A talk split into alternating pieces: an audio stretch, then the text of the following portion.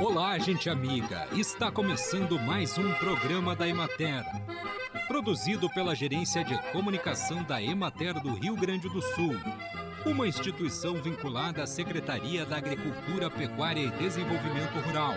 Com apresentação de Matheus de Oliveira e técnica de José Cabral.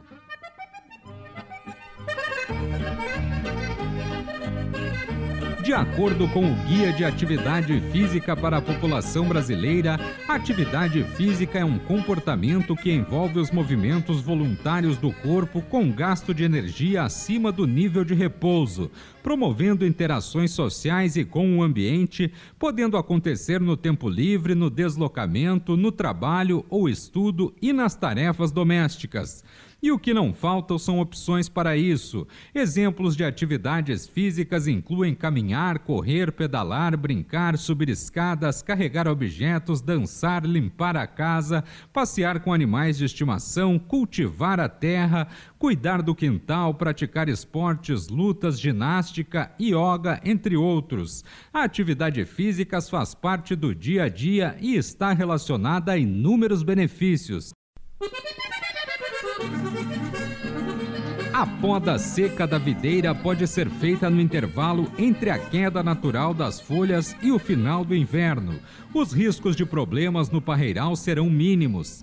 O potencial de produção tende a ser mais influenciado pelo manejo e pelas condições meteorológicas, como chuvas, granizo e dias nublados, do ciclo anterior do que o momento escolhido para a poda.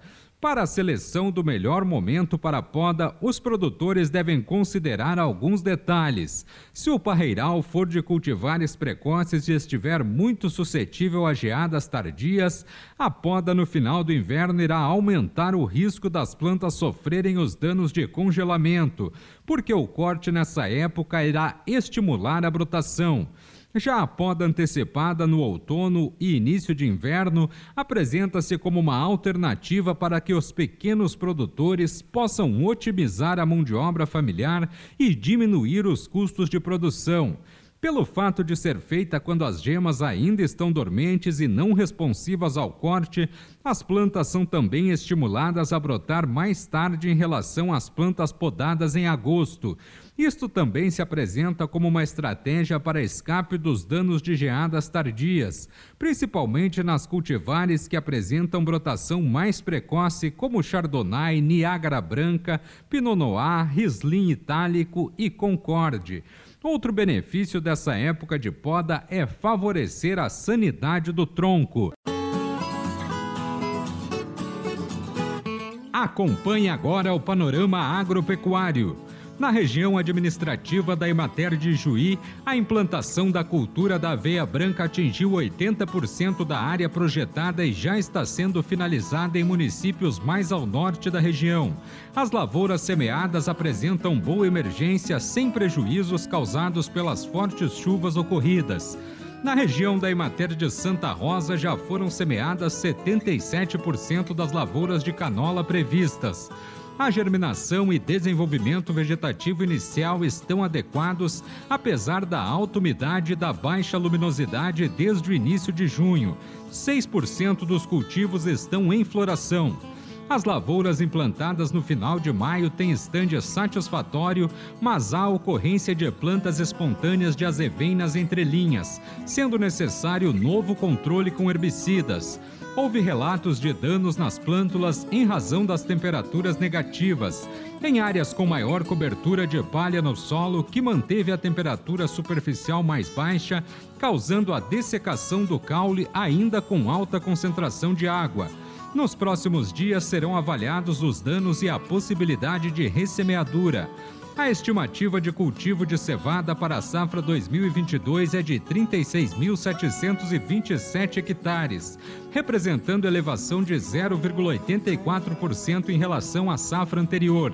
A produtividade estimada é de 2.958 quilos por hectare. Na região da Emater de Juí, a semeadura evoluiu de 50% para 65% da área projetada.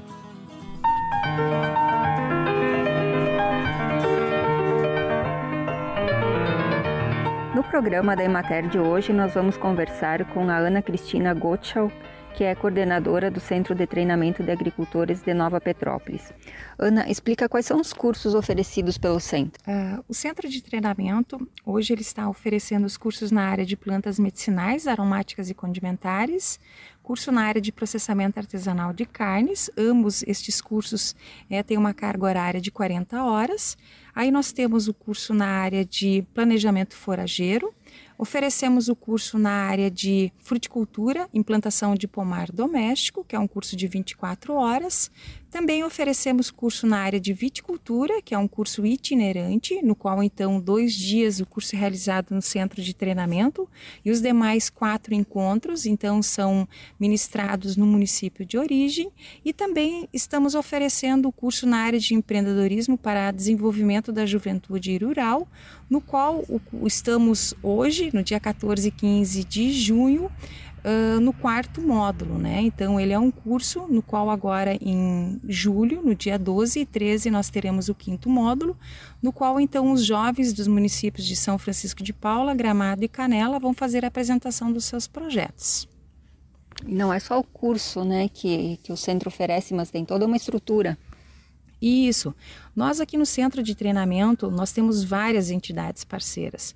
E uma dessas, então, é a Associação Educacional Bom Pastor, que oferece para nós toda a parte da hospedagem e da alimentação. Também temos, então, a Emater RS Ascar, no qual, então, eu sou extensionista, assim como todos os colegas que ministram os cursos são da Ascar Emater.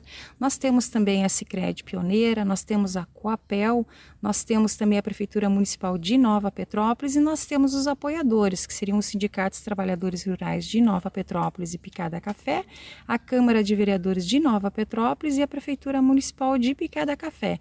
Então, ou seja, nós temos um ambiente amplo, um ambiente bonito, um ambiente no qual nós trabalhamos em torno de 400 espécies, no qual estão todas identificadas.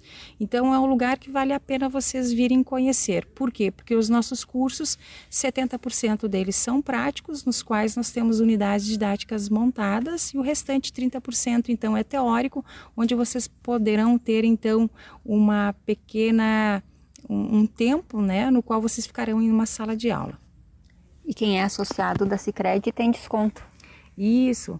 Quem é associado tem, eh, tem desconto que varia de região para região. Por exemplo, a Cicred Pioneira ela está ajudando com um percentual de 90% do valor total do curso.